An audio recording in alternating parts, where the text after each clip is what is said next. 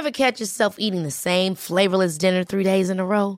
Dreaming of something better? Well, HelloFresh is your guilt-free dream come true, baby. It's me, Kiki Palmer. Let's wake up those taste buds with hot, juicy pecan-crusted chicken or garlic butter shrimp scampi. Mm. Hello Fresh. Stop dreaming of all the delicious possibilities and dig in at HelloFresh.com.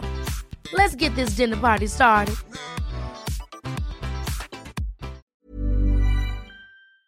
La Unión Mexicana de Fabricantes y Formuladores de Agroquímicos, la UMFAC, asegura que el CONACIT miente eh, dice que miente eh, para apoyar este decreto que prohíbe el glifosato. Dice que nunca aportó pruebas, estudios o investigaciones científicas. Este glifosato es el herbicida eh, más utilizado en el mundo. Lo peor de todo es que dicen que no hay forma de reemplazarlo.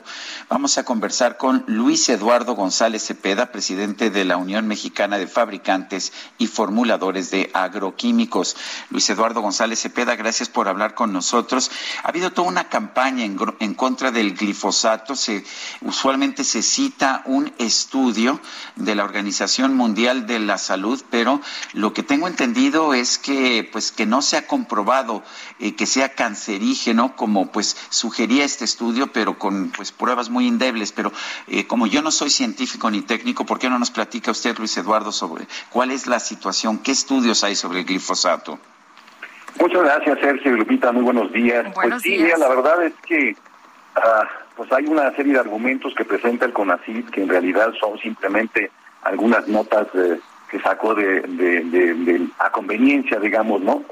fabrica argumentos porque dice que el glifosato es nocivo a la salud y al medio ambiente y habla de un tema de principio precautorio, es decir, estableciendo un tema de derechos humanos, etcétera y bueno, ¿qué más derecho humano que el derecho a, la alimentación y a la producción de alimentos sanos?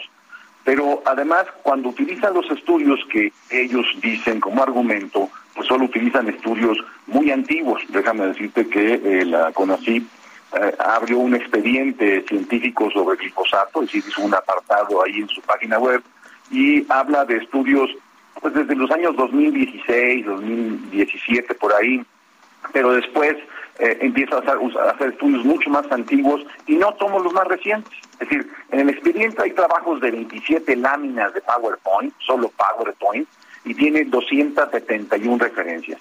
Pero en esas referencias solo 96 son del periodo 2016 a 2020 y 118 son estudios de 1996 a 2015. Es decir, los estudios más actualizados que se acaban de presentar por la Unión Europea pues determinan que no hay bases científicas reales para decir que el glifosato puede causar problemas a la salud en la forma aplicado o manejado adecuadamente. Entonces, pues ahí es donde vemos que la CONACYT no ha hecho el trabajo que se le encargó. El presidente eh, pues presenta un decreto en el cual encarga a la CONACYT que busque alternativas y hasta la fecha no hemos visto una sola. Luis Eduardo, ¿qué repercusiones puede tener esto por una parte y por otra en un momento en que se da a conocer que la producción de, de granos que más se consumen en México ha caído y que hemos tenido que importar más?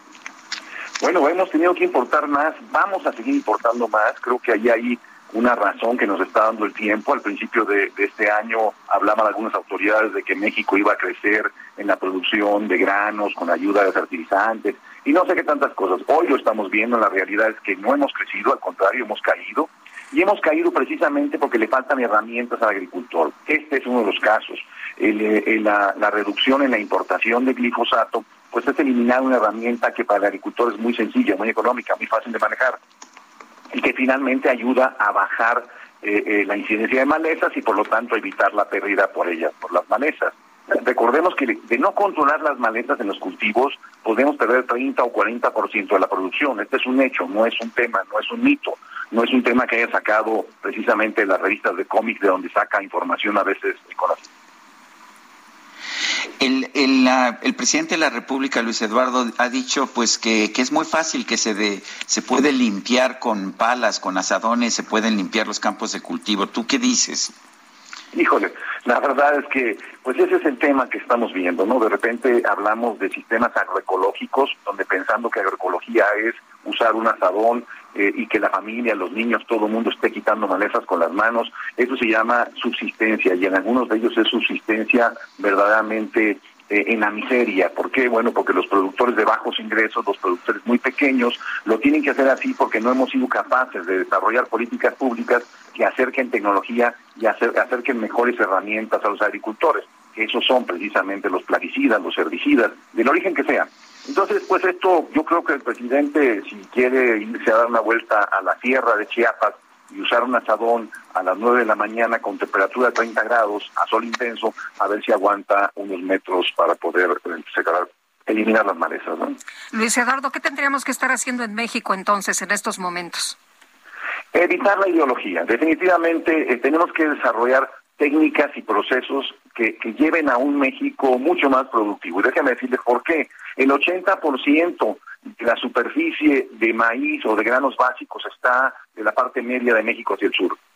Pero el otro 20% de la superficie tiene el 80% de la producción.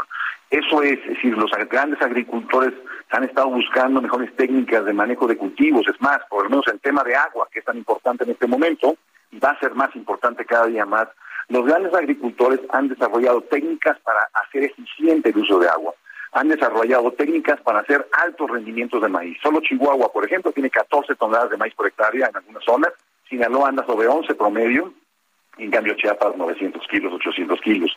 Así es que esa es la gran diferencia. Donde hay campo tecnificado, hay producción, hay productividad, hay eficiencia, hay rentabilidad y por lo tanto una mejora en la, en la, en la, en la vida de esos pobladores lo cual no nos va a llevar a hacerlo si lo hacemos regalando fertilizantes y regalando este, recursos a la gente que menos tiene, pero que además menos posibilidades tiene de hacer uso eficiente de esos recursos.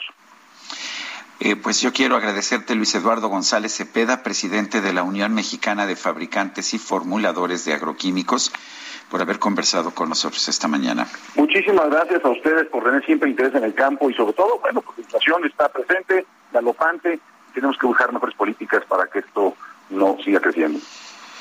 Gracias, Luis Eduardo. Hasta buen día. Buenos días.